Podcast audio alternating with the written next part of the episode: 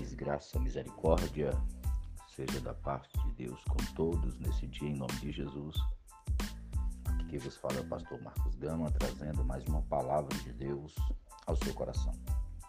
Hoje, lendo aqui na carta aos Hebreus, capítulo de número 11, e o célebre texto do versículo 1, que diz assim: Ora, a fé é o firme fundamento das coisas que se esperam e a prova das coisas que se não veem. Esse texto é muito citado, muito comentado para que nós possamos produzir fé. Mas a pergunta é: qual é a produtividade da fé? A fé que Hebreus está falando aqui é a fé miraculosa, é a fé de operar maravilhas, ou é a fé que faz com que a gente enfrente as adversidades? Quando nós lemos o texto, o texto de Hebreus, nós vemos que Abraão, pela fé, é, venceu, Isaac, pela fé, é, Raabe, pela fé, todos estes homens, estes personagens que aqui apareceram, eles foram demonstrados como homens e mulheres de fé, porque em meio às suas guerras pessoais, em meio às suas tribulações, em meio às suas dificuldades, eles permaneceram na fé. Na verdade, a fé foi o combustível para eles continuarem crendo, para eles continuarem pelejando, para eles continuarem tentando. Foi através da fé, diz o texto, que mães tiveram de volta seus mortos. Elas estavam atravessando períodos terríveis de dificuldade, de desânimo, de tristeza, de perseguição.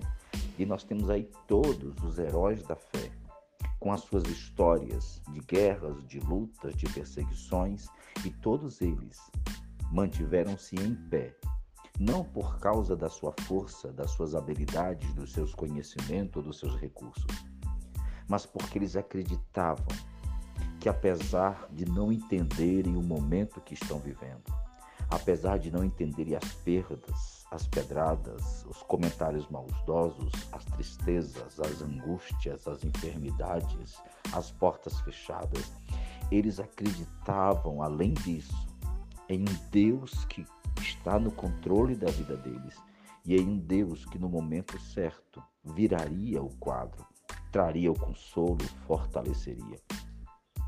Eu não sei quanto tempo essas histórias ocorreram. A história de Davi, a história de Raabe, eu não sei quanto tempo eles levaram em meio às suas guerras. Eu sei que em meio às suas guerras eles continuaram crendo. Eu trago uma palavra de Deus ao seu coração hoje. Eu não sei há quanto tempo você está enfrentando esta guerra. Eu não sei há quanto tempo você está chorando.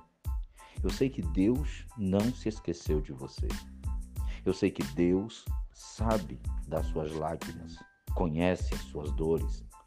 E sei também que a fé que você acha tão pequena no seu coração é o suficiente para você conseguir permanecer de pé e atravessar esta guerra, sabendo que no momento, vai ter um momento sim, que Deus vai mudar totalmente o quadro. Porque a fé é um firme fundamento a fé é um alicerce que não permite que você caia. A fé é um alicerce que não permite que você desaba. A fé é um alicerce que mantém você erguido em mesmo sem possibilidade nenhuma. A fé é o firme fundamento das coisas que se esperam e a convicção daquilo que a gente não viu. Você ainda não viu o seu filho curado, mas você vai ver. Você ainda não viu a sua família restaurada, mas você crê que vai ver. Você ainda não viu a porta aberta, mas você crê que vai ver. Você ainda não viu a sua saúde restaurada, mas você crê que vai ver. Nós não estamos enxergando agora, mas nós cremos que vai acontecer. Essa tempestade que assola o mundo parece não ter fim, mas nós cremos que ela vai ter o fim sim. Nós cremos que existe um Deus que vai mudar todas as situações. É por isso que a fé é o combustível que não pode faltar. Nós podemos perder tudo, mas nós não perdemos a fé. Nós não perdemos nada. Que Deus em Cristo te abençoe poderosamente neste dia. Abençoe tua casa, tua família, tua vida. É, compartilhe esse áudio com o máximo de pessoas que você puder. Compartilhe os nossos vídeos os, no nosso canal, nossos textos no nosso blog. Siga nas nossas redes sociais. E abençoe esse ministério para que continuemos sendo boca de Deus para muitas vidas. Em nome do Senhor Jesus. Amém.